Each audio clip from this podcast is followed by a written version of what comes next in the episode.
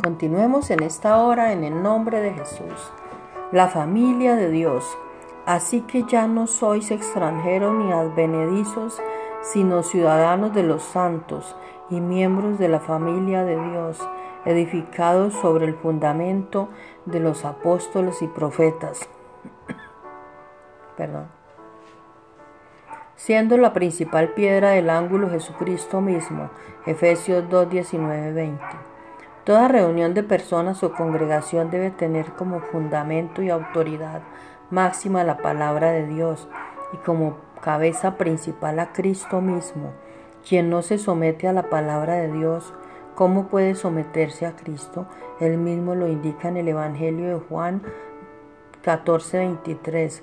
Respondió Jesús y les dijo, El que me ama mi palabra guardará y mi Padre le amará y vendremos a él y haremos morada con Él.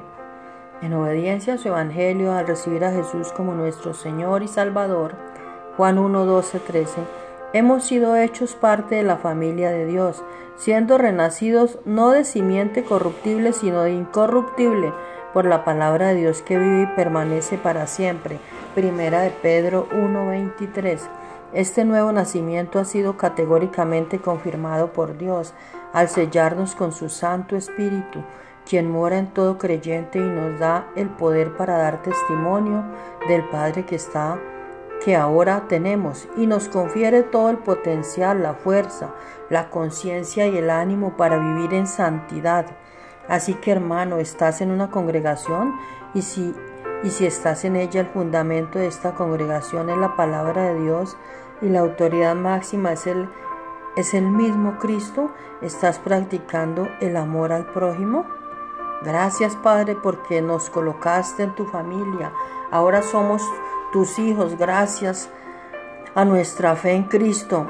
Queremos vivir de acuerdo al llamamiento santo que nos hiciste, expresando a nuestros semejantes el mismo amor que nos diste. En el nombre de Jesús. Amén.